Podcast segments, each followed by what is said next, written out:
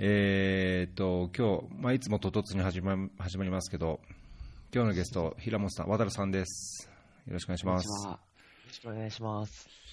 えー、っと、前回が前回いつでしたっけ？10月20日ぐ、あ、10ぐらいです月、あ、はい結構前ですね。10月の末ぐらいですね。はい。はい。その時は、サラエボだったんですよね？そうですね。サラエボうん。でいましたね。今、東京に、あ、東京じゃないわ、日本に戻って、はい。神戸、今はそうですね。そうです。あ、えっ、と、そうですね。えっ、と、明石市明石。うん。なんですけど、神戸って、はい。神戸って言ってます、いつも。ああ、なんか、なんか違うんですか？僕、あんま、そこら辺が 違いわかんないですけど、関東の人間だ やっぱなんか神戸って、神戸ってすごく綺麗なイメージがあるので、うん。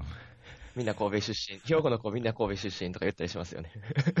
ああ、なるほど。なんかあ横浜出身とか、名古屋出身とかって言ったりする感覚と同じだと思います。あーあ、神奈川出身で横浜に近いから横浜みたいな。あ、そうです、そうです、そうです。そうですああ、その感覚と同じだと思います。そうね。まあ確かに僕もはい埼玉出身、なんか、記憶、記憶がある前は、東京で生まれて東京に行ったことあるらしいんですけど、まあ埼玉で育ったので、埼玉出身だと思うんですけど、はい海外に出て、あの、うんうんいや、日本から来たって、日本のどこ？って言うと、埼玉って言ってもね、パッと分かる人は、来たことある人とか住んでた人は分かるけど、あんま分かんないから、うん、あ東京、うん、東京の近くみたいな感じですかね、うんうんうんじゃあね。いやそうですね。僕も大阪って言ってました。なるほど。神戸ぐらいだったら通じるんじゃないですか、あ、でも神戸はちょうど、あれですね、あの、コービー・ブライアントさんが亡くなった時ああ、はいはいはい。にはなりましたけどね。うんうん。確かにね。そうですね。なるほど。はい。はい。神戸は？はい。そんな感じです。はい。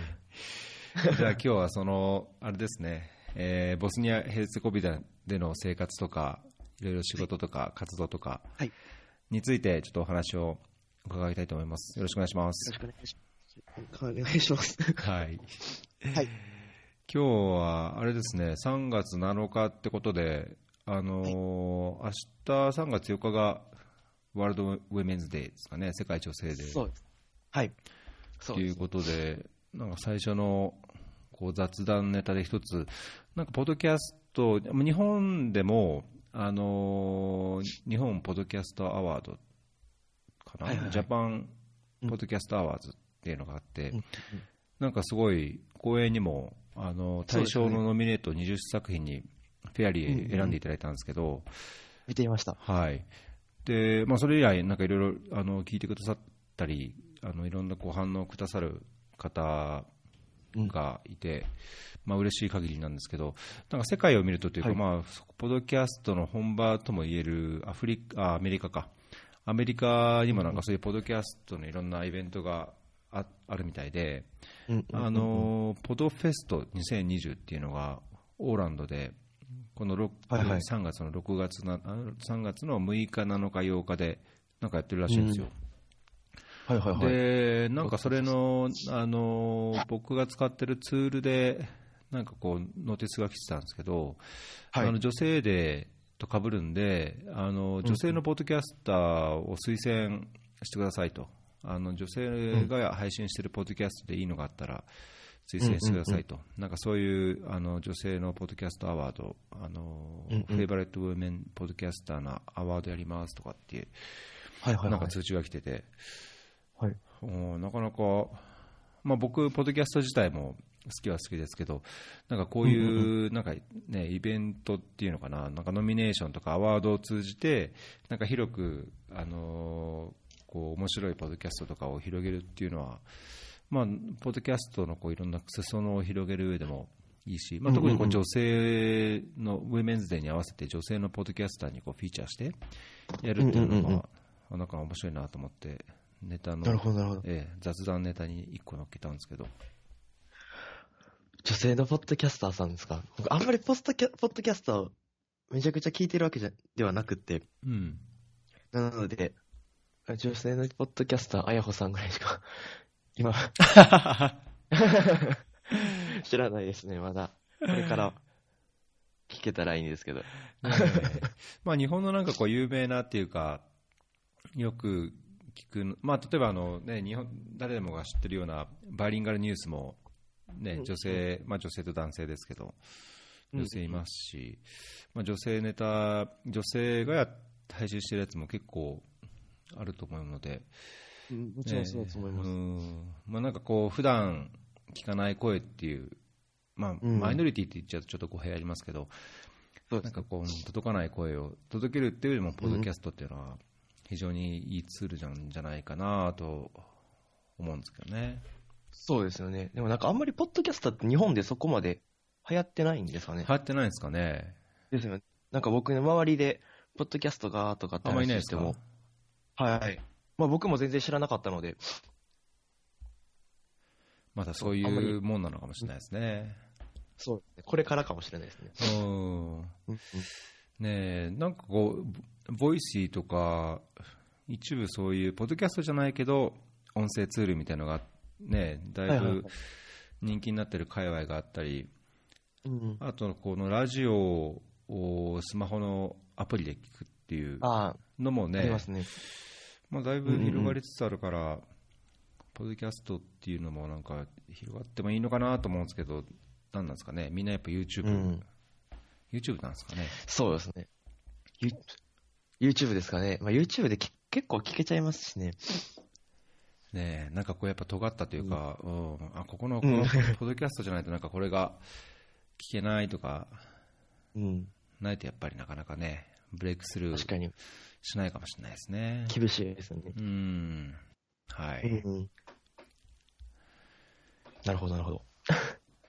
あとなんだろうな女性ワールドブーメンズで、まあ、女性に限らないですけどやっぱり最近もまた選択的夫婦別姓はなんか個人的にはすごい気にしてるところですけど、あのそうですね判決が出て、あのうんうん次、最高裁にうん。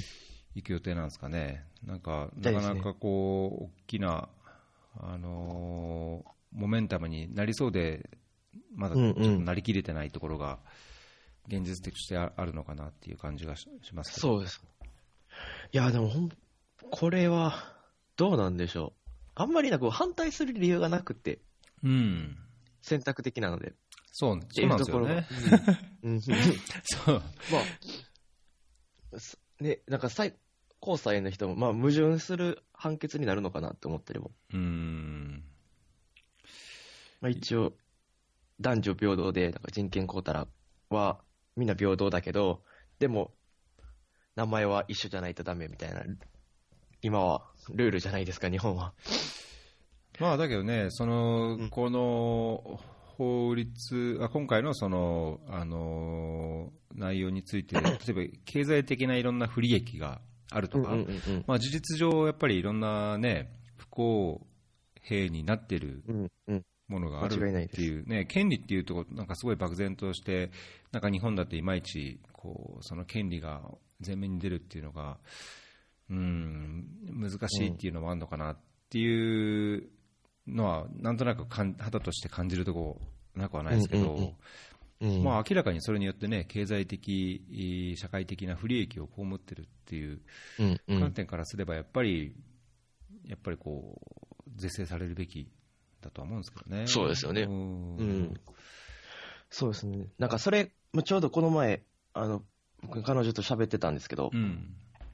なんか、まあ、夫婦が同性になるのは、まあ、仕方ないかとしたとしても、なんか、男だから変えなくていい、女だから変えた方がいいみたいな、そういうのは、なんでしょう。まあ、変えたとしても、そこに相手に敬意を示す必要がありますよねって話をうんしてて、まあでもそれ、なんか、その感覚がないのが現実なのかなって思ってました。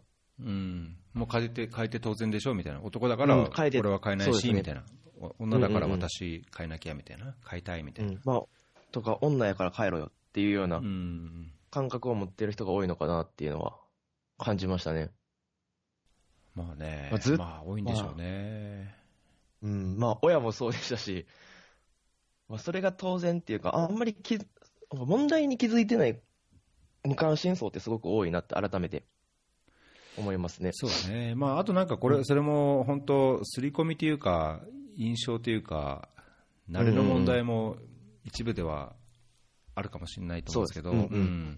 まあ、例えばその、なんだっけな、あれは何で見たのかな、あ埼玉県がそのお茶組、いわゆるそのお茶組っていう女性はいはいはいはい。の雇用、うんお茶を組を役割としてするこう職員というかうん。スタッフとか、あのうん。非正規の雇用をやめますっていうのが確か報道であったと思うんですけど、それそれの確か記事の中に書いてあったのが、まあ、はい。ドラマを見れば、ドラマでもやっぱりそはのビジネスマンがいて、あー。そこに出てくるその制服を着たこうお茶組のなんかこう庶務の女性がいてとか、まあ、こういろんな、なところでやっぱりいろんな刷り込みがあって、なんかそういうものみたいなものっていうのが出来上がってしまうと、なんかそれに対してのこうなんかいろんな意識っていうののこう、ね、それがおかしいと思う人もいれば、いや、それで別にいいじゃんみたいな、当たり前じゃんみたいなうん。ようなところもあって、まあ、別姓別姓についてもね、そのいやそれこそドラマ、人気ドラマとか普通のこう目に日常的に目にするものから、いや別姓で当たり前とか、うんね、それでそれでもそれが家族みたいなそうね。ものになってくれば、もちろん、うんそれに流される人もいるでしょうし、うん見方もね、印象も変わるとは思うんですけどね。そうですね。まあ、でも選択的なんでね。選択的な、誰もひ、そう、本当、そこが、誰も被害被らないっていう。ね、買いたくな買いたい買いたくなければ買えうん。なくてもいいよって言えるようにするだけですからね。そうです、そうです、そうです。ん強制的にどっちかに合わせなさいっていうわけじゃなくて。うんううんん。いや、そうなんですよね。なので、まあ、不思議やなとか、熱心やなと思ったりしますけど、反対するのいやいやいやまあ本当、本当、反対、まあ多分そうなんですよね、反対、まあ、それでいいじゃん、なんでこれでいダメ変えん？選択的にすることがダメなのって思う人は、うんうんうん。そあのいや、これ絶対ダメだ、いや日本の家族の在り方が変わってしまうとか、崩壊してしまうっていう人の意見に対して、なんでかなと思っちゃうだろうし。うんうん。逆になんかそうね、日本いや、これは日本の家族の崩壊につながるとかっていう人は、選択的であってもそれはダメだみたいな、そうですよね。強いうん。考えがあるんでしょうね。いや、そうだと思います。なんかどうでもいいじゃんっていう、そんな お前の家庭じゃねえよっていう感じがしちゃうんですけどねいや本当に。そうですよね。お前の家庭を守ってりゃいいじゃんって、人のことまで首突っ込むなよっていう。って思っちゃいます。いやー、でも僕も、あとね、5年も、ね、10年後だったら多分もう、それの当事者になってるので、うん。まあ、一言じゃないなと思いつつ、考えないといけないなと思ってました。うん、確かにね。うんはい。そうですね。じゃあ、うん昔話というか懐かし話じゃないですけど、ボスニア・はいヘルツェゴビナの話に行きますか。はい、そうですね。はい。ボスニア地に。はい。帰ってきたのは、えっ、いつ頃と、えーとですか？2月の20日 ?20 日ぐらいに帰ってきました。なので、こっちに帰ってもう2週間とか、もう2週間ですね。3週間近く経ちますね。どうですか、そうですね。あれですよね、まずあの背景から言うと、おボスニア・ヘルツェゴビナには、その国連ユースボランティアという形で、はい。UNV として、えーっと UNFPA に行ってたんですね、働きにね。はい。そうですね。で前回はなんかその、ね、あのどういうふうにはいこの,、このユースボランティアっていう事業に、うんうんうん。あの手を挙げて、えー行くことになったかっていうお話をしていただいたので、ぜひそこら辺の背景は、あの前回のエピソードも関心ある方は聞いてほしいんですけど、ぜひ、はい、お願いします。どうでしたか、どうでしたかって、すごいざくっと。そうですね。えっ、と、ざっくりと、なんかすごくいい経験だったなっていうのはすごくざっくりとあります。で、まあもちろん、あ、これ結構きついな、嫌やなと思うこともありましたし、あ、もちろんありましたし、まあ、あ、これ来てよかったなって思うこともあった、あったんですけど、まあ、総じてよかったなっていうのが大きな感想ですね。おーどこら辺が良くて、どこら辺が嫌だったなみたいな。そうですね。まあ、一番、なんか、来てよかったなって、さい、いっちゃん思えたのは、ほんまに最後の最後。で、なんかまあ、いろいろ、フィードバックをもらったりとか、あの、これ、5ヶ月振り返って上司と話したりとかするタイミングで、あ、こんなことやったよねとか、あ、こんなこと教えてもらったなとか、なんか、あ、なんか毎日こうやって一緒に働いてたけど、で、当たり前になってたけど、まあ、これから結構もう会えなくなるんやとか、まあもちろんそういうことを考えると、あ、結構、あ、来てよかったなって思えたっていうのが一つと、あとやっぱり、あの、学部生で国連で働けることってま、まずほとんどないって話は、多分前回もしたと思うんですけど、うん。なんか実際にそれで、えっと、ちょうど僕今就活をするタイミングに入ったんですけど、なんか、これを踏まえなかったら、あ、すぐ大学院行って、マスター取ってすぐ国連目指そうっていう感じになってたと思うんですけど、うん。なんかその国連ので働いてる皆さんの内内部内部の感じとか雰囲気とか、どんなことをやってるのかっていうのを、まあ、明確明確にして見れたっていうのは、すごく大きくって、あ、これはちょっと自分には合わへんかなとかって思うとこも、まあ、見れ見つけ見つけたので、まあ、ちょっと一旦立ち止まってっていうことができ、今はできてるので、それがすごく良かったなと、やっぱり思います。うんなんかあれなんですかね、僕個人、僕個人はやったことないですけど、はい。今だとなんかすごいインターンとかもだいぶうんうんうん当たり前じゃないですか。そうですね。あの企業だけでなく、まあ、NGO に行ったりとか、いろんな組織でもいろんなインターン制度があって、国内に限らずうんうんうん、海外でのその例えば JICA とかでも、あの学部生や大学院生が、あの海外でのインターンを何ヶ月やるとかっていうのもありますし、なんかそういうところと似たような感じがあるんですかね、それともなんかこう、やっぱりボランティアとしてでも、ある程度こう業務に就くっていうようなこともあったりしたんですかね。そうですね。なんか一応やっぱ結構業務には関わらせていただいてはいて、まあもちろんそのがっつり自分が回すとかはできない、もちろんできないんですけど、まあその業務の端くれを見れたりとかっていうのはできたりしてたので、すごく良かったなっていうのいうのと、なんかやっぱ国連ってボランティアとインターンの認識が、日本では、日本で言うのと逆な感覚がありました、僕の中で。うんなんか、なんかまあ、それ、UNB の方も言われてたんですけど、なんか国連でいうボランティアって、いわゆる、あの、無償の、なんかやりたい人たちが勝手にやってるっていうイメージじゃなくて、でもそ、ボランティアで、もちろん、なんでしょう、自分で手を挙げてやってる。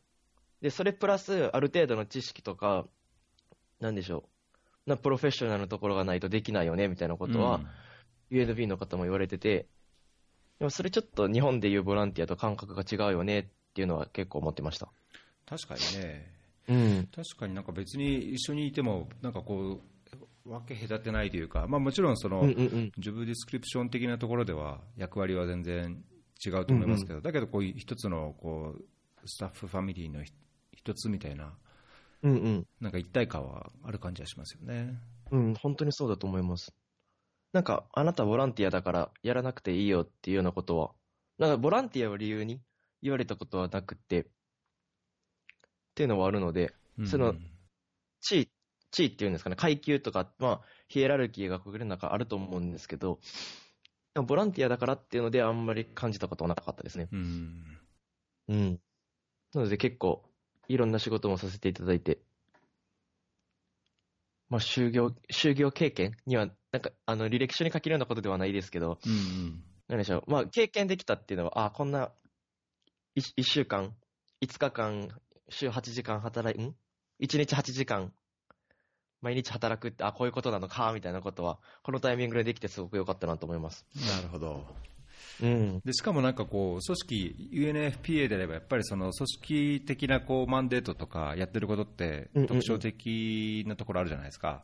うんうん、そうだと思います。それをすそういう観点から、その行かれた、そのおややられてきた仕事や活動っていうのが、なんかこれからの学びや、これからのまあ仕事選び、あるいは組織選びとかも含めて、なんかそこら辺でこう、大きく自分を変えたとか、いや、ここら辺がやっぱりこはいう強化されたとか、なんかそういう変化っていうのはありました、そうですね。まあ、なんか UNFPA は、まあ、基本的に、あの、3つの領域があって、えっ、と、妊産婦死亡率とか、まあ若者とか、とかっていうようなことをずっとやってて、まあ女性の、えっと、ジェンダー問題とかにもついてもまあ取り組んでるっていうような形で、なんか今までずっと僕、あの、ジェンダー問題で関わっていきたいなっていうふうには考えていたんですけど、うんなんか、一個人としてそういう考え方を、なんでしょう。自分だけでもそういう考え方を持って、なんか、えっ、と、ジェンダー問題だけに取り組む機関じゃなくて、そういうことに取り組んでない機関に入って、そういう環境を変えていくっていうのがだ大切なのかなとかっていうふうに考えたりするようになってます。うんこれって、ああれ、わか伝わってますかね？分かったような、わ僕なりには分かって感じはしますけどもえ、だけど、渡るさんがこうイメージしてるものが伝わってるかどうかちょっと分かんない。なんでしょう？UNFPA って、その、まあ、それこそ、そういう問題だけに取り組ん、専門的に取り組んでるので、うんあの、その機関の中じゃみんな同じ意識を持ってるんですようんうね。ん。まあ、男女差別ダメだよねとか、まあ、あの、LGBTQA の人たちってもちろんそういう権利があるよねとかっていう、で、なんか、みんながそういう環境、えっと、考え方を持ってるので、まあ、もちろん自分もそういう考え方になりますよねっていうのがありますと。うんうん、で、他の、なまあ、民間企業とか、男性優位な社会に生きてる人って、こういう感覚を持ってない人が多いのかなっていうのはやっぱ思っていて、うん自分がそういう中に入ることで、なんか、こういう自分が学んできたことを伝染させるようなことができるのかなっていうふうには思いました。っ確かにね。ていうような感じです。なんかそれが大切、なんか自分の役割として大切かなって思ったりしましたね。うんいや、すごい、そういう意味ではなんか僕なりには共感するところなんですけど、まあ、なんか例えば、その、なんだろうな、なんかどうしてもちょっと国際協力にうんうん。行っちゃうけど、僕、まあ、水衛生うんうん。の分野で働いてて、だけど他にも例えば教育だったりとか、あとなんだろう、社会保障とか、はい。あのまあ、農業とか、まあ、いろいろ、ね分野としてその、そのセクターや課題についてこう改善していこうっていうセクターがあるじゃないですか。だけはいどそこに一貫してこう、あのクロスカッティングイシューとしてやっぱりジェンダーっていうのがあって、でそのやっぱりどういう、まあ、経済的なこう改善、まあ、貧困をなくすって言っても、やっぱりその家計の中でいや男性と女性っていうのがいて、家族の中でやっぱり男性、女性と男の子、女の子がいてとか、まあ、そういうところにおけるそのジェンダー視点っていうのはやっぱりすごい必要なので、それはなんかセクター、どのセクターかっていう、まあ、どこに限らず、やっぱりそういう視点とか、あの基礎的な知識も含めて必要だと思うんですよね。なんか僕も仕事上、えー UNFPA の人とあの多少関わりがあって、やっぱりその、はいはいはい。あの水衛生でもジェンダーっていうのはすごい重要な問題だし、まあ、そこに配慮したやっぱりこういろんな活動というかインターベンションをしないと、意図する効果も出ない、あるいはなんかそこにそもそもそこを考えたこうプログラミングをしていかないと、あのうんうん。いいことやろうとしてもなんかもしかしたら悪い結果になってしまうっていうのもあるので、うんうね、おっしゃる通りその組織の中でそれが普通のアジェンダでああることであってもなんか他のところではね違うことがあるかもしれないので、うんうんうんまあ、そういう重要性は確かにね、そうですね。ねジェンダーってやっぱりすごい大切なことなんで、まあ、特に日本にいるとなんかそのジェンダー、なんか日本日本に帰るとなんかそのジェンダーがジェンダー的にあれっていうことを感じることも多いんじゃないかとかって思っちゃうんですけどね。うーん。なんかそこ結構、でもやっぱ言語化するのすごく難しいなと、お帰ってきてから思いました。なんかやっぱり自分、まあ、なんでしょう。やっぱジェンダー問題の被害者になるのって女性が多いっていう感覚がもちろんあるんですけど、だからこそあんまり言語化することができなくって、自分の中で。まあすごい難しいなと思ってました。なんかもどかしい感じがしてます、今は。うんうんうん。ということはありますね。うんうんうん。まああと確かにその、ね、学学生としてやってる中であの、まあはい関心がある分野と本当にマッチするんであればそのそういう専門機関っていうんですかね、そういうところでやっぱこう、はい一定期間それに本当従事している同僚とともに働くっていう機会はとっても良さそうですね。いや、本当に良かったですね。そうですね。あ、そうだ、あと、僕あの、その UNFPA 関係で言えば、あの、僕このプログラム、大学からもうレ、あの、成績評価のためにレポートを書くんですけど、それ、あの、ボスニアの性教育の実施状況の報告みたいな感じのレポートを書いたんですね。なんかあんまり性教育のことを話してくださいって周りの人に言っても、普通の人が言い始めたらなんじゃこいつってなると思うんですよ。うん。けど僕はそのこそ UNFPA っていうところで働いてて、まあ国際機関で働いてて、こういうことを今勉強してます。だからこれに協力してほしいっていう話の仕方ができたので、うんうんなんでしょう、肩書きとして使えたっていうか、利用させていただいたのは、すごく良かったなと思いました。うん。うん。うん。ありがたかったです、それは。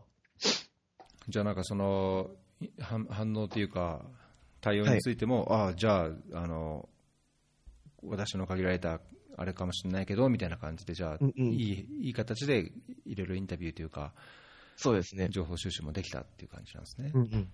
そうですね。本当にそんな感じで、あ、なんかなんなら一緒に話しませんか？みたいなうーんことまでしてくれたりとかしたので、すごくありがたかったですね。へえいいっすね。うん。まあ、なんか、それがすごく楽しかったです。自分の中で。5ヶ月間の中でも。そっか5ヶ月その楽しはいなんかすごいいいイメージはもう すごい湧いてくるんですけどなんかはいはい。ここはやっぱちょっと辛かったとか、こはいれは、まあ、ももし似たようにその UN、えっ、と、これ UNV じゃなくて何でしたっけ、UNYV か、はいえーそうですねこれに行く人が行った時に、これは気をつけといた方がいいよとか、まあ、ここら辺はちょっと準備しておいたら、もっとうまくできるよみたいな、反省点みたいなものとかもあります？そうですね。なんかむちゃくちゃ言語のことはすごく思って、あの、逸郎さんもそうかもしれないんですけど、あの、英語圏じゃない国でうん。日本人が一人で、まあ言語的にまず阻害されるっていうのはすごく感じて、うんなんかまあボスニアはボスニア語、まあいろいろ言語があるんですけど、まあ一応ボスニア語っていう言葉があって、そのナショナルのスタッフの方皆さんボスニア語を話されるので、なんか僕が一人いたとしても、まあ基本的に英語で喋ることもなく理解ができないうんっていうのはすごくありました。で、たまたまなんですけど、UNFPA、あの、インターナショナルのスタッフが僕だけっていう時期が結構長くあって、たまあのその代表の方がちょっと交代の時期にあったので、なんかその入れ替わりが1ヶ月空いたりとかしてた時に、僕一人で、ああ、これやばいなっていうのは結構ありましたうね。んなので、あのまあ単純に英語ができるだけじゃ海外じゃ働けないなっていうのはすごく感じて、っていうのはありましたね。なるほどね、まあ、確かにナショナルスタッフ、その国の人が多いと、まあ、そういううん傾向にはなるかもしれないですね。そうですね。なので、まあ、その、現地の、まあ、英語ができるから海外で働ける、国連で働けるっていう、僕の中で仮説があったんですけど、そういうのを完全に淘汰された感じで、やっぱその、その国の言葉を話せないと何もできないなっていうのは、すごく思いました。うん僕は行った国の行った国の言葉ほとんど話せないですけど、え、えっと、どれぐらいインターナショナルの方いらっしゃるんですか？いや、えどれぐらいかな、まあ、数にしてみればもちろん少ないですけど、インターナショナルの方が。い。例えば僕のセクションで言ったら、7、あ8あ、コンサル入れとか入れても8人ですかね。で、え8えっと。人いて、で、えー他のナショナルなスタッフが、はい。あー1、2、そうですね、まあ、全部で30人弱なので、だから10お。20人ぐらいはナショナルですかね。なるほど、なるほど。うん。まあ、だからナショナル同士で話すときは、やっぱり現地の言葉使うけど、うんうんうん。どうかな、まあ、そこはあれかもしれないです。僕、UNB だったので、で、まあ、学部生ですし、基本的に何もできないっていうのが前提だったので、まあ、別に話さなくてもいいやって思われるようなことがたくさんあったと思います。なんで、ちょっとあれですね、対あの環境は違いますよね。まあね、いや、なんかやっぱ現地語っていうかその、もちろん普通にあちこちで話すし、例えば会議でも、うんうん。なんだろう、本当、僕だけが外国人な場合、はいはいはい。で特にその、はい。地方とかに行って、そういう会議をする場合って、まあ、8割、9割ね、現地語でややることもあるので、まあ、もちろん分かった方がいいですし、分か分かるに越したことないですけど、うんう。うんん、まあなんかそういうの、本当、この仕事を始めて、もう20年近くの間、うんうん。ずっとそういう経験もあったので、なんですかね、うん。なんか体制ができちゃってるというか、なるほどなるほど。どうせわかんないからいいやみたいな、ちょっと後で よし聞いて、あのまあ、なんかそういうところに対、そういう例えば現地語で話すようなディスカッションになったときに、わざわざそこで通訳を求めてこう、なんだろう、こう間を空けるようなことはしたくないなっていうのが、むしろ僕は感じるところだったんで、なるほどなるほど。うん、でもなんかやっぱオフィスの中で英語が喋れないっていうのは結構辛い、辛かったなって思いました。確かにね。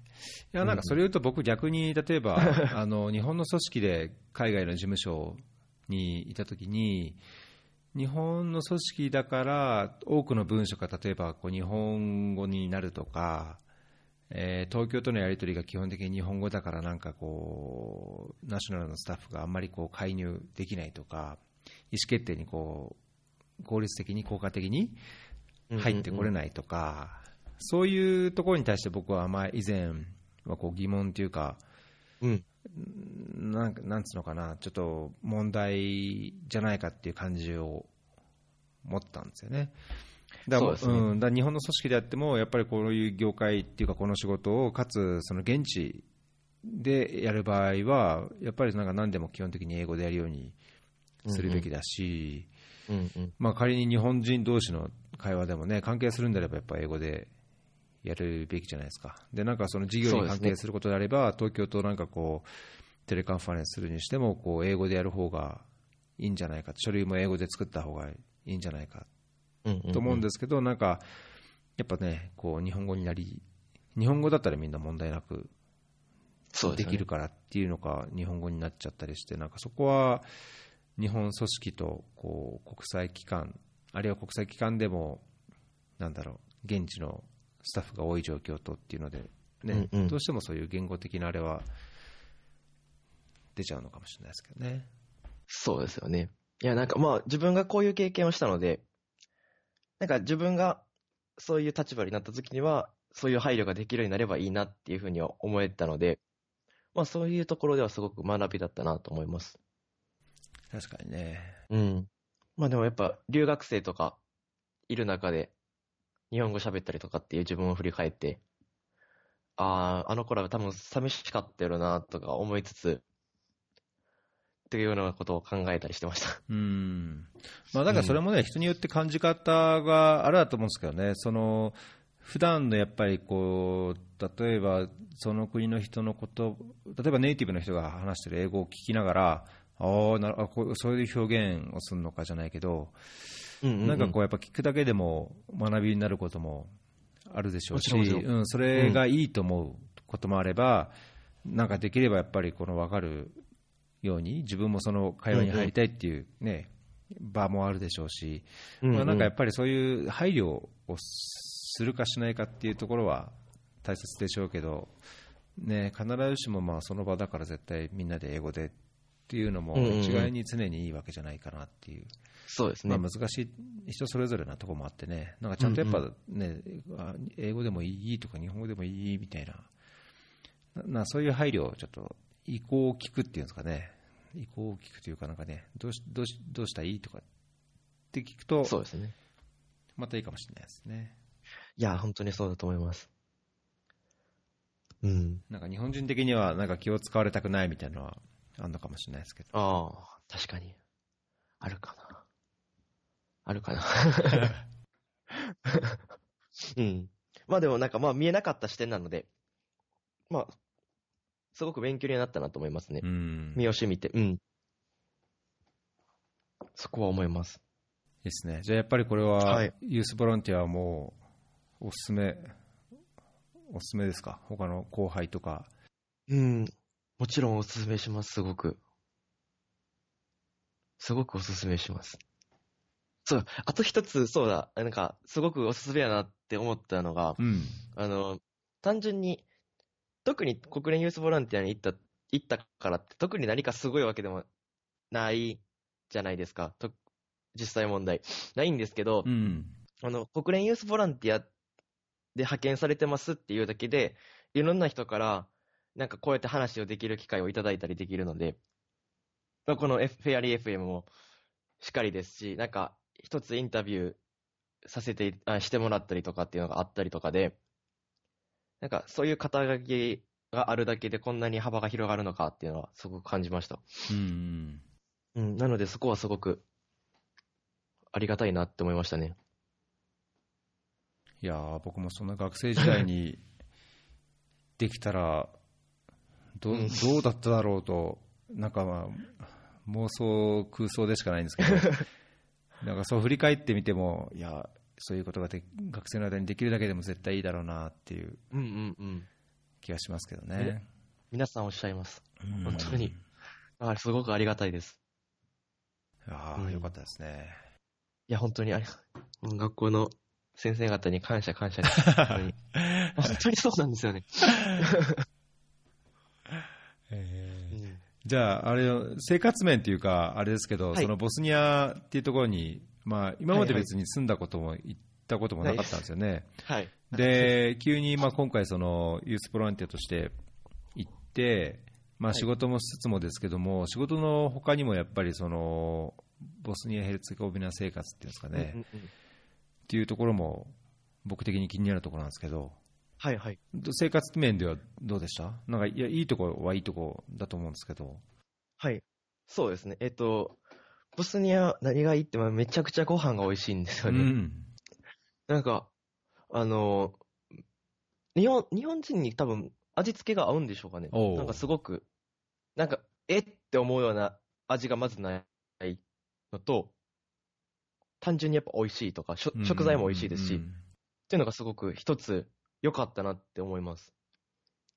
まあ、単純になんか豚肉を食べれないっていうのはすごく窮屈ではあったんですけど。あそうかそうか、え、サラエボっはい。て、え、こっち側って、ムスリムなんでしたっけ？ムスリムじゃないそうですね。はい。あ、と、サラエボ側はムスリム居住区になるので、まあ、居住区って言っていいのかわかんないですけど、はい。そうなんで。豚肉がまず売ってない。で、なんか、僕、ほんまに帰国の1ヶ月前とかに豚肉売売ってるお店を見つけて、今更かーって思っちゃいました。えじゃあ結構自炊してたんですか？そうですね、自炊、ずっと自炊してたので、うん。あれだ、そうです。豚肉、なんか、よく振り返ると、日本って、日本でご飯作るときって豚肉かなり対応するなって思って、豚の生姜焼きもダメですし、うん。とんかつもダメですし、うん。とかっていろいろ考えると、豚肉様々やなと 思いました。確かにね。僕うんも、かなりうん、豚好きなんで、うんうん。うん。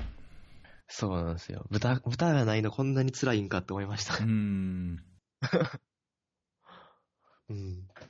そうですね。まあ、ご飯が美味しかっ美味しいのはすごく、そうですね。なんかあの、1月に彼女が来てくれてたので、はいはいはい。うん。えそれまあ、彼女の話を聞いてもご飯は美味しいし、かんなんか、まあ、歴史的な建物も多いし、見るとこも多いですし、うん確かにね。うんうん。はい。そういうところはすごく面白いなと思いますね。なんかすごい寒そう、季節的にはその10月から2月ぐらいって寒そうなイメージありますけど、はい。寒すごい寒くてあ、暖冬？そうです。そうなんですよ。まあ、すごく寒く、寒いのは寒かったんですけど、うん。なんでしょう、でも、雪も僕がいる間3回ぐらい、3、4回しか降らなかったですし、うん。なんか、今年は冬がないねとか、現地の人は言ってましたけど、えいやいやいやとか思いながら、十分寒いわとか思ってました。その買い物とか、なんか街での生活はやっぱり現地の言葉が、あれなんですか、英語がある程度やっぱ通じたりするんですか、えそうですね、わまあ、若者とか、まあ、30代とか40代ぐらいまでだったら、大体英語が通じる人が多いんですけど、うん。まあ、60歳とか、まあ、いわゆるおじいちゃん代になると、まあ英語はほとんど通じずって感じですね。うんまあ、だけど、それほど苦労はせずというか、英語が分かればどうにかなるみたいうんうん。そうですね。でも、あの、パッケージとかが全部ボスニア語だったので、な。まああ、はいはいはいはい。あ、多分どこもそうだと思うんですけど、まあ、日本もそうですし、うん。なので、一番初め、めちゃくちゃググって、これは何やとか言いながらやってました。なんか写真撮って翻訳する、ね、機能もいろいろありますけど、いや、本当にもう、パッと Google こうね。様です。本当に。ねえ、いや、牛乳もこれ、牛乳が、なんだろう、あの、ローファットなのか何なのかみたいな違いはちょっと細かすぎるけど、なんか甘いやつなのか甘くないのかとか、うんうんうん。ね、見た目、これチーズかなと思ったら全然チーズじゃないとか、まあ、見た目だけだと分か分かんないもんやっぱありますもんね、き記載してる内容を見ないと、うんちょっと分かんないっていうのがね、まあ、調味料とか、なんかこれはコンソメなのかカレー味なのかとか、なるほど。そういうの思ってましたね。いやいやいやいや、結構生活するのやっぱ結構重要ですからね、そこら辺がね。うんうん。そそこもやっぱ気づかないですからね。うん、そういうところに環境にいないと。なるほどね。うん。そうですね。まあ、まあ、掃除で済みやすかったですね。おそうですか。大きなはい。トラブルや問題もなく。まあ、問題、ちょ、大家さんと一回揉めて、うん あの、俺二回、二回、二回揉めたんですね、大家さんと。ほなんか、インターネットの回線が完全に途切れたタイミングがあったのと、う。うん。あと、最後、あの、デポジットって払うじゃないですか、はいはいはい。一番初めに。うん。なんか、デポジットを返してくれないんじゃないかっていうような感じの、あほんまに帰国の3日前とかに、そういう感じの話になって、うん。おえーって、大家さんとか思いながら、結構バトってたタイミングがあって、なんか、やっぱ、あの、支払いのシステムってやっぱ日本とは全然違うと思うんですけど、はい。僕、まあ、日本でも、あの、一人暮らしじゃないので、まあ、実家で住んでるので、あんまりそういう支払いとかを自分がやることなくって、まず、あんまり知らなかったっていうのがまず一つうん。あるんですけど、なんか、あの、明細書っていうか、請求書が毎月家に届くはずだったんですね。うんうん。でも、ほとんどの会社から届かなくって、請求書が。はい。で、その、大家さんからお金払ってるって聞かれて、いや、請求書ないから払えないみたいな。で、銀行に行っても、あなんか、で、大家さんから PDF のスキャンされた請求書が送られてきて、印刷して持って行ってって言われたんですけど、銀行の人に聞くと、あ、あの、なんでしょう、本物のやつ？あの、そその紙がいるみたいなことを言われて、もう大家さんに言ったら、いや、無視みたいな感じで。うん、それ、光熱費とかってことですか？そうです、光熱費とか Wi-Fi とか、あと水道代とか、まあそういうのいっぱいあるじゃないですか。で、そういうの全部払えなくって、結構滞納する形になるのでう、ん。で、まあ電気とか水道とかは別に良かったんですけど、まあインターネットって結構大切で、やっぱり。うん。で、インターネットはすぐ切れるので、切られるので、切られて、大家さんに連絡して、インターネット来おへんくなったんやけど、みたいな。いや、もうあなたがお金払ってないからよって言われるんですけど、いや、だから請求書がないから払えないんや、みたいな。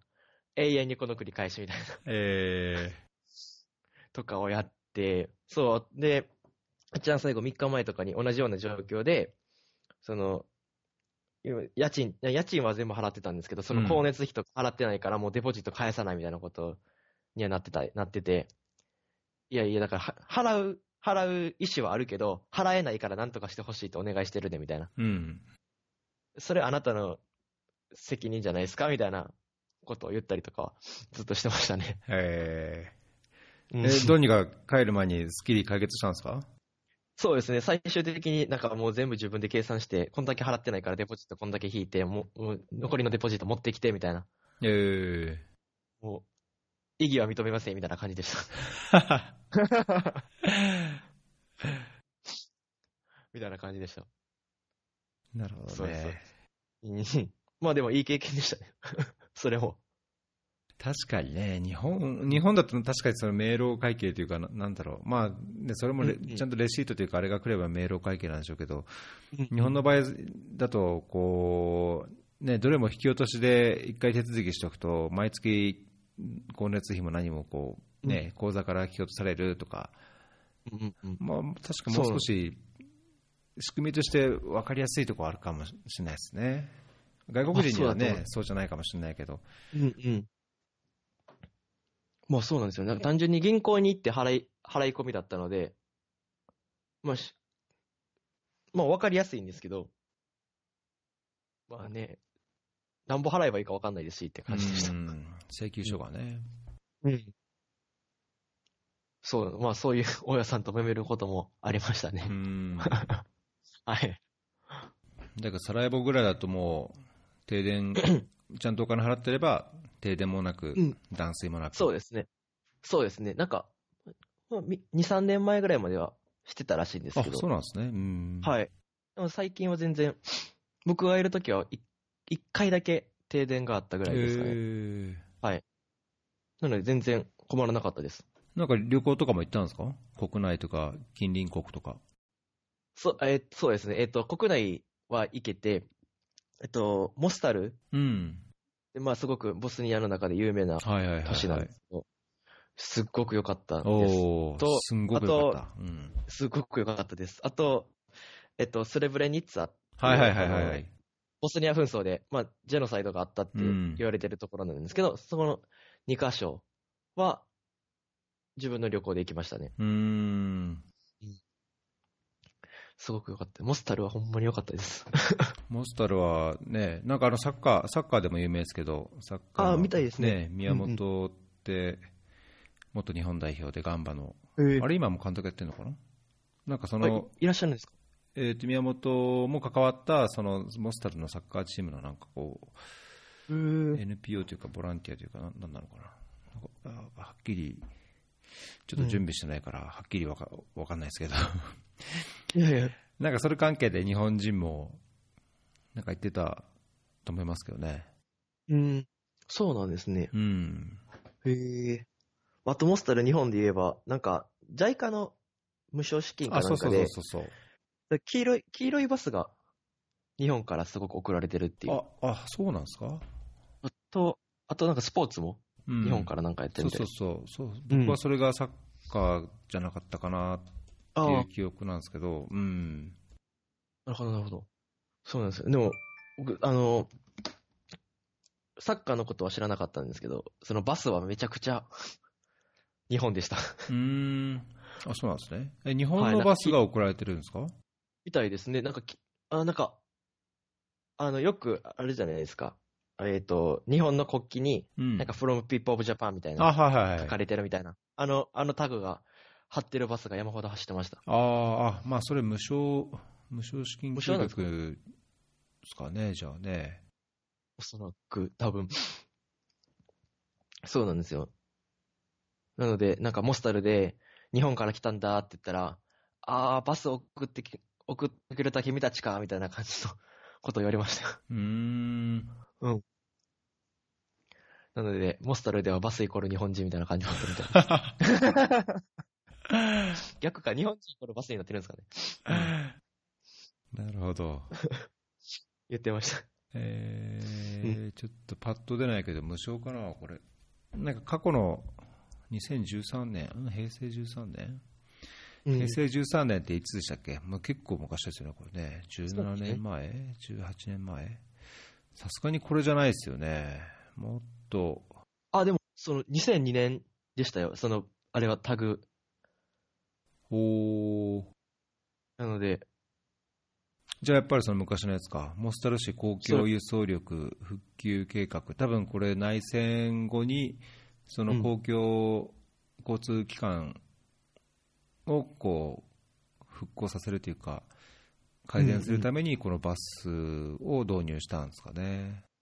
おそらくそうだと思います。うーん、そうです。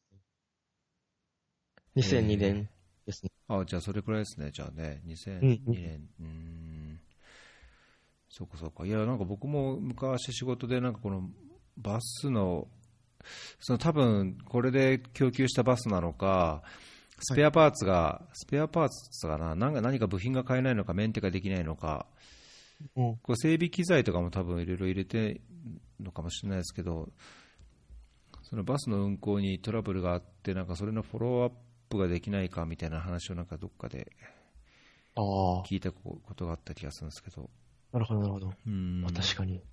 まあ、だからそういう市民の足となるような、ね、ものがうんうん。あって、なんかそこにこう見える形であるっていうのは、なんかすごいいいですね。うん。まあ、ちょっと誇らしいですしね。うんうん。なんか、あうん、いいなと思いました。うん。あ、でも、モスタルはほんぜひ、行ってほしいですね。めっちゃおすすめです。うんそれは景色景色というか、それを、その、綺麗ってことなんですか？そうですね。もう景観がすごく綺麗うん。で、なんかもう川がそう、まあ川が通ってるんですけど、川がめちゃくちゃ綺麗で、みたいな。写真見るだけでもすごい、なんかこう渓谷、渓谷なんか山あいの街って感じなんですか？そうですね川が、はい。このエメラルドグリーンというか、ブルーというか、そうです、そうです、そうです。川があって、うん。古い街並みがあって、そうです、そうです。いや、でも、まあでも、真冬に行ったので、観光客も少なくって、冬はやっぱり。えなんかシーズンとしては夏らしい、夏ぐらいらしいんでそう、なんですね。はい。なんか夏はなんかほんまに足が見えないぐらい混むらしいんですね。うん。でも、まあ時期は良くって、冬だったので、混まず感じでした。まあできることはちょっと限られますけど、うん。すごく良かったです。うん。ぜひ、って思いますね。うん。そこからドブロフニクに行ったりとか、クロアチアに行ったりとかはしなかったんですか、そうなんですよ。僕、あの、大学のルールで国外禁止であ、行けないんですね。そうなんだ。そうなんですよ。そうで、国外がダメだったので、でしかも、あの、サラエボから2時間以内じゃないと、フリーで行けないんですね。へいうル,、まあ、ルールがあったので、まあ残念でしたけど、うんまあそこはそこで。はい。ー。なるほどね。はい。そうなんですよ。はい。あ、あの、最近、ね、コロナウイルスとかうんうん。流行りましたけど、エチオピア、いかがですか？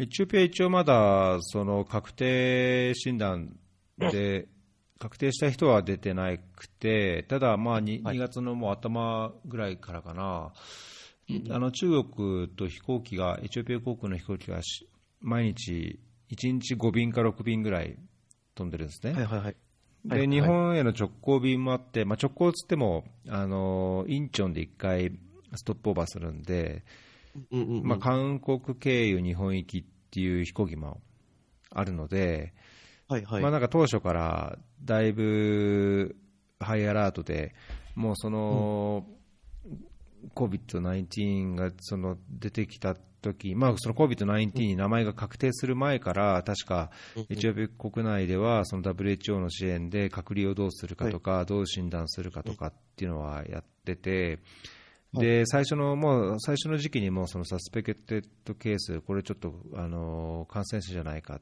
ていうケースがあったんですけど、すべてそれ隔離して、で確定診断、エチオピア国内でできないので、あの南アフリカに検体を送って、そのうん。いわゆる PCR 検査ですかね、をやってもらうっていうのをやってて、まあ、今もそうなんですけど、まあ、ただ幸いそれで確定されたケースはないので、まあ、どうにかあのまだあの国内でのトラブルにはなってないですね。ただまあ、よく、ね、SNS とかあの報道でも言われてますけど、そのアジア系だとその、まあコロナって言われたりとか、うんうん。あの嫌なこと言われるっていうケースは聞きますし、あのなんか中華料理屋行くと以前よりこう人は少ないのかなっていう印象あは、ーうんまあ、なくはないですね。なるほど、なるほど。なるほど。ボスニア、一回、ほんまに僕、帰国の前日に、うん、もうコロナ、コロナ、コロナみたいな、あって、いおー。やこいつうぜえとか思いながら、あまあでも、なんでしょう。まあ、その時、あんま、なんかあんま、あの、誇らしく言うことでもないんですけど、うん、まあちゃんと言い返せたっていうのはすごく良かったなと思いました。ん？あ言い返せ言い返せたっていうのは？えあの、まあいわゆる悪い言葉みたいなのあるじゃないですか。うんどの国でも。でなんかボスニア語でもそういうのがあって、うん。で、それをちょうど前に聞いてたので、あの、あ、こういうのは使うべきかなとか思って使えたっていうのは、まあ、あるんです。まあ、ちゃんと言えたっていうのは、まあまあまあ良かったかなとか思ってます。なんか、まあね、ボス、ボスニア語も喋らへんとか思われてたらあれなんで、うん。ちゃんとボスニアにも、な何ヶ月か住んで言葉もわかるんだぞ、みたいなことを 伝えたろうと思ってました。まあ、確かにね、住んでるとね、またこうか捉え方というか感じ方もねうん、違うところはありますよね、うん。まあ、旅行してる方だとね、まあ、そう。なかなかまあ、そう対応というか、返事もあれだったでしょうし、まあ、旅行者だとこう、どうしてもこう思われて、もうしょうがないようなところもあるかもしれないし、うんうん。そうなんですよ。まあ、まあでも幸い僕がいる間、ボスニアではコロナの発生者いなく、うん、まあ帰国してから今、1名出たらしいんですけど、うん、まあでも、まあコロナの差別、差別っていうか、そういうのも1回だけだったので、まあまだ、なんとかって感じですねう。ん。うん。まあ、なんかこのコロナ関連のそのアジア人蔑視っていうかな、アジア人へのこう、なんていうのかな、差別っていうのと、差別っていう言い方があれなのか分かんないですけど、それを見てると、ね。うん、そうですね、うん、なんかそれを見聞きしてると、まあ、僕個人はそう言われたことはないので、あれですけど、うんうんうん。まあ、なんなのかな、まあしょうんしょうがないっていうとちょっと語弊あるけど、例えばなんかアフ,、アフリカでに日本人が歩いててもこう、チャイナ、チャイナとか、ちょっちょりとか、チナチナとかってバカにされたり、そうですねさ。れるとかってよくありますし、うんうん。まあね、だけど、なんか僕はもう、それはそれでしょうがないのかなというか、まあまあ。うんまあ、その例えば言ってる人がどういう人なのかにもよると思うんですね。例えば、そうですね。そそのユースボランティアでもこう仕事をしてるような環境で、そういうふうなことを言われるっていうのはあってはならないと思うんですよ。そうですね。まあうん。絶対ダメですよね。だだけど、なんかこう普通に街を歩いてるとかいう人が、例えばなんだろう、そういう偏見を持たざるを得ないっていう、なんつうのかな、うんまあ、だからしょうがないんだとか、だからいいんだっていうことは全然ないんですけど、そこはうんうんうん。それぞれね、憤ってこう怒って叱るべきところはあとあると思うんですけど、僕個人の捉え方としては、まあなんかそこで、なんだろう、言い返して、いや、中国人はこうなんだと、俺は日本人なんだみたいなことを言うことにん意味があるかっていうと、なんか僕は大して意味がないそうですねかと。思っちゃって、まあ、コロナについても、うーん、まあね、まあ今日本も、まあ、うん、言い返すことに意味があるかっていう。と、うん。そうですね、確かうに。ん。いや、なんかあと、なんかその、フェイスブックで見見かけたのも、はいはい。あと、まあ、国会議員もなんか国会の答弁で言ってたみたいですけど、ああのーコロナウイルス、新型肺炎とかじゃなくて、いや、武漢肺炎だか、中国ウイルスだか、うんうなんかそんなような言い方しないと。いや、これうん日本ウイルスとか日本肺炎、日本新型ウイルスみたいな言われ方をしかねしかねないとかって言ってる人がいたりですけど。それはなんか意味があるかっていうか、ねえいや中うん。日本って言われかねないから、いや、これは武漢肺炎って言っとくんだみたいな、それはどうなのかなって、うんなんか結局、ねえ、その相手を悪くして自分たちは違うんだみたいな、うんいや、チナチナ、チャイナ、チャイナ、お前はコロナだけど俺は違うぞみたいなのと、うん。なんかた50歩、100歩というか、なんかね、本当に。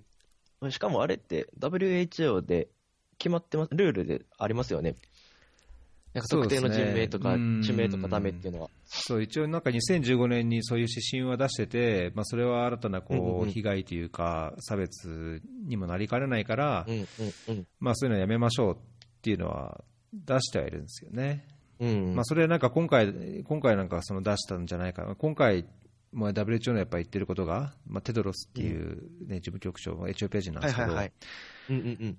まあ、その人の言ってることがやっぱ、こう偏見というか、中国とのこうなんか、中国への忖度があるみたいなね、うん。報道というか、考え方のありますね。一部ではあるので、まあ、それと絡めて WHO の言うことはとかっていう人もいるみたいですけど、まあ、だけどその指針自体はもう2015年だったかな、確か。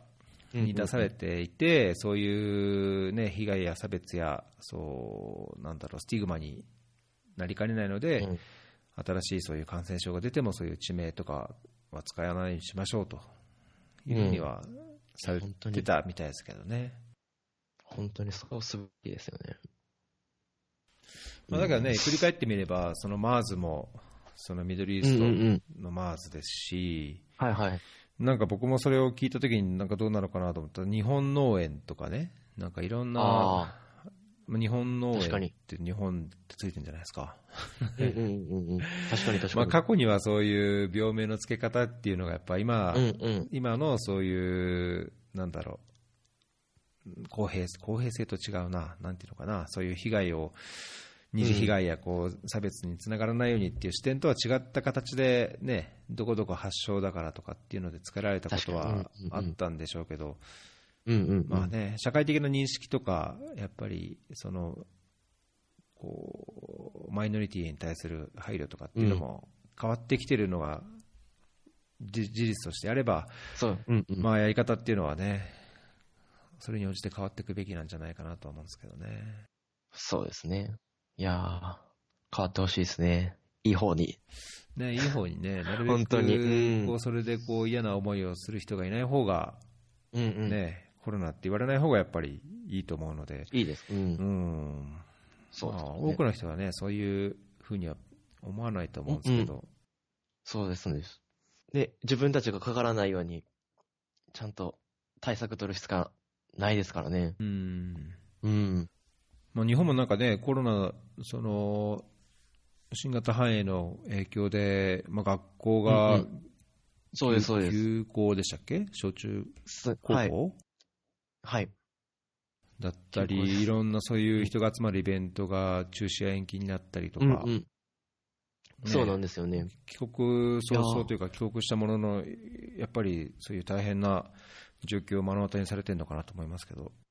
いや、本当にそうなんですよ。なんか、あの、それこそ UNB うん。の報告会とか予定されてたんですけど、ほうほうほうほうそういうの全部なくなって、なんか、やりっぱなしって感じになっちゃってるのが今の現状で、えあと、僕今、就活始めたって話、さっきえしたんですけど、あの、就活の説明会が全部キャンセルになってて、やべえって感じです。それは大変ですね。オンラインとかでやるんですか、じゃあ。あオンラインでやるところもあったりとか、なんかまだ見通しが立ってないっていう企業さんもあったりとかで、ああ、なるほどって感じで、でもまあ僕、全然準備できてなかったので、向こうにいる間、うん。ちょうどよかったなとは、ラッキーやなーぐらいに今は捉えてます。でもまあ、ずーっと準備してきた子たちはちょっと不安だと思いますけどね。うん。うん。で説明会とかって別に、何なんですか、こう説なんか1時間とかなんか話を聞いて、で質疑応答して、うんなんか個別にこう相談ブースみたいなのがあったりするんですか、そういうのもあるんですか、そういうのはない。あ、じゃあせ僕もあんまり詳しくわかんないんですけど、とりあえず何でしょう、その業界とか会社の特徴とかいろいろ説明があると。なんかまあそういうのを抑えて、まあ面接に臨むの大切だよねって話はされてたりとか、あとなんかまあ有名、有名なんで OB 訪問、OG 訪問とかがあると思うんですけど、はいはいはい。そういうのが全部キャンセルに、あの、できな、できませんっていう会社が結構多くって、うん。まあなんでしょう、説明、あの、ホームページに書いてあることだけを元に会社を選んでるっていう状態になってます、今は。なんかなんかそういうのもね、ズームやスカイプとか、いいろいろあるんだから、そうなんですよね。うん、そういうのやったらもちろんそれをいいのにね。取りこ、あの、もちろんスカイプとか、ズームとかでやってる、やってくださる方もいらっしゃるんですけど、うん。まあちょっと、まだバタバタしてるって感じですかね。うん。まあ突然だったので。うん。いや、なんかこれで、ある意味こう、リモートのいろんなのが進む、まあね、なんかで確かに被害があったり、不利不利益があったりとか、不便があるので、そこはまあ非常に、ね、早く良くなって、普通の生活に戻るっていうのは、とってもあのいいことだと思うんですけど、うんうんまあ、逆にそれこれを機に、なんかそういう違う、今まで簡単にできなかったことをやってみて、逆にそこを新しい当たり前を作っちゃうみたいないや、本当にそうだと思います。のもね、いいと思うんですけどね。うんうん。まあ、それこそ、まあ、就活の説明会、ちょっとネガティブな感じで言ったのは言ったんですけど、でも、ここから全部オンラインになれば、別にわざわざ説明会のために行く必要もないですし、ね、わざわざ東京に行かなくちゃいけないとか、うん。まあ、もちろんなん、雰囲気を感じたりとか、ね、仕草が見えるとか、確かにね。そういう細かいことはあるかもしれないんですけど、うんまあ、説明会っていうあれなんだったら、まあ、大体話は聞けますし、それで。って思ったりしましたね。そうですよね。うん。うんまあ、ここから、オンラインとかリモートワークとかができるようになれば、かなり、まあ、それこそ女性とかで、まあ、なかなか会社に出社できない方でも、幅が広がったりするんじゃないかなそうと。ですねあと。それうんは男性のうん、男性の育休もしかりですけど、うんそういうのができるようになるんじゃないかなって思ったりしましたね。ね、それは本当、うん。逆に期待したいところですよね。うん。いや、僕もなんかそうリモートワークでいうと、あのー今、人事制度ので、そのフレキシブルな働き方っ。ていうのが推進されてて、うんうんうん。でえなんか職場にいると、まあ、電話やこう、まあ、会議がポンと入ったりとかっていうのもありますけど、うんうん。なんかこう時間を1時間、2時間しっかりこう使って作んなきゃいけない書類とか、まあ、読まなきゃいけない資料をこうしっかりじっくりやるさ作業って結構うん。なんかあんまりなくて、で、あの UNFPA もそうだったか分かんないですけど、金曜日ってはいほぼ半日なんですよね。そうですね。2時ぐらいに終わるんですけど、うんうんうん。で、なんかその2時まで、えっ、と、だから、うん8、9、10、11、12と4時間半か。勤務時間4時間半なんですけど、その4時間半のために、まあ往復1時間ちょっとの移動と、うんまあなんかその間昼飯時間もありますけど、まあなんか食うような食わないよううんうな状況で、なんか、うんなんか時間がもったいないなと思って、金曜日をなんか思考的に2月からあのテレワークにしたんですよ、その上司と相談して、え承認もらって、で、はいはい。なんか毎週金曜にそうしようと思ったんですけど、結局金曜にこう大事な打ち合わせや会議が入ったりして。まあ、結局半分ぐらいは、月の半分ぐらいは行ったんですけど、だけど半分ぐらいはうんうんうんもうテレワークにして、ええいやーなんか良かったですね。まあなんかいやっぱそうですかねうん、いざという時はやっぱスカイプでも何でもできるっていうのもありますけど、うんうんうん。まあ、まあそうですようね。ん、まあなんかね、逆にこうリフレッシュというか、気分うんうん。転換にもなりつつ、仕事にも集中できるみたいな、うんうんう。うんんなんか思いっきりこう、あのーノイズキャンセルのヘッドフォンをして、音楽聴きながら、もう仕事にうんうんがっつり集中してできたりとか、ええあとコーヒー、うんうんコーヒーとかね、もうパパッと自分家で好きなように入れて。つまみながうんうら仕事ができたりとか、うん。テレワーク、なかなか、これがずっとだとどうかっていうと、ちょっとあれなんですけど、まあ。仕事柄ね、そうですね。うん、まあ、だけどよかったんで、へえうんそういうのが多分合う人も多分ね、いると思うから、そういう人はうんうんやったら絶対いいと思うんですけどね。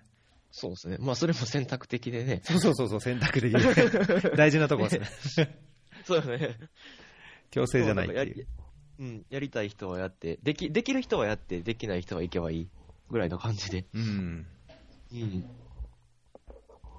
え、なんか、革新的に変わっていけばいいなと思いますけど。ねうん。本当だからそういう自由がね、そのうん。不便っていうか、なんだろう、どうしてもね、いなきゃいけない人はあれですけど、うん。許容される範囲であれば自由にどうぞっていう、ね、5時まで座ってなきゃダメとかじゃなくて、いや、本当にそうだと思います。ね仕事切りいいし、もうあの今日やるべきこと終わったんで、ちょっと10分早げて帰りますみたいなぐらいで、まあ、いる、いることには意味ないですから。そうね、そうそうそう、うん。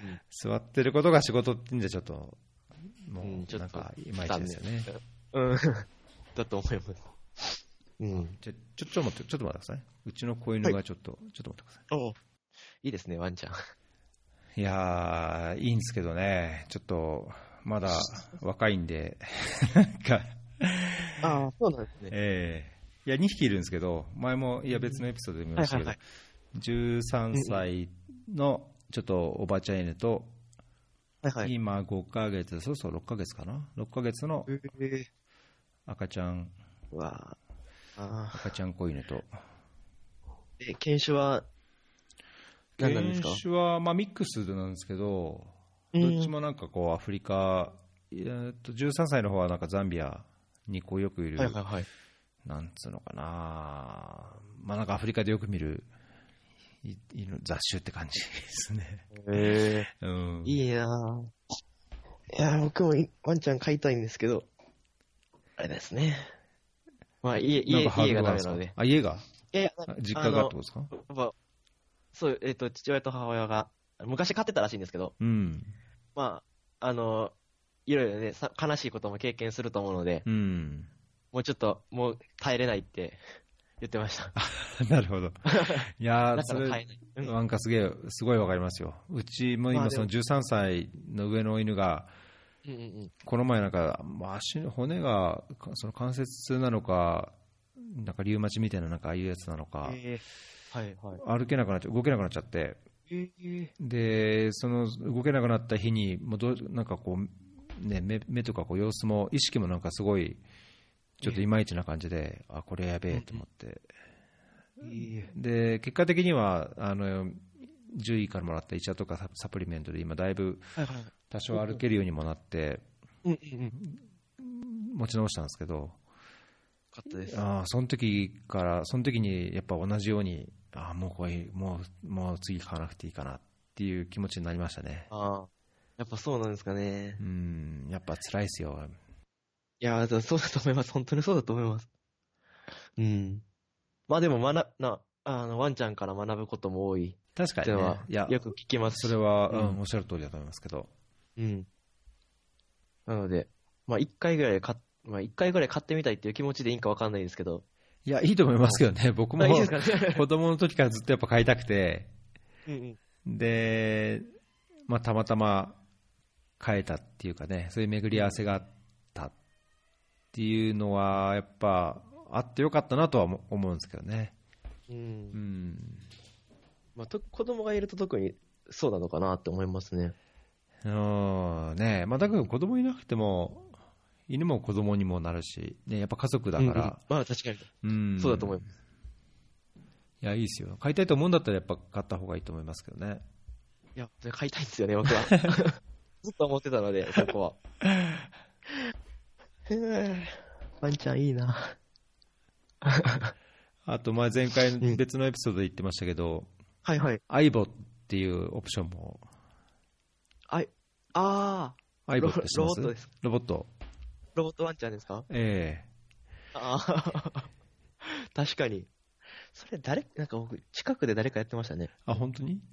うん。なんか今のアイボはもう、その、Wi-Fi っていうかインターネットでこういろんな情報がね、普通のソフトウェアウェアのアップデートみたいにされるらしくて、はいはい。新しい仕草とか、だかってても最初のうちはなんかこう、できなかった仕草が、こう、いろんなアップデートを通じてできるようになるっていう。ええ それは面白いですね、マジで。たまごっちとかのレベルじゃないですよ、多分。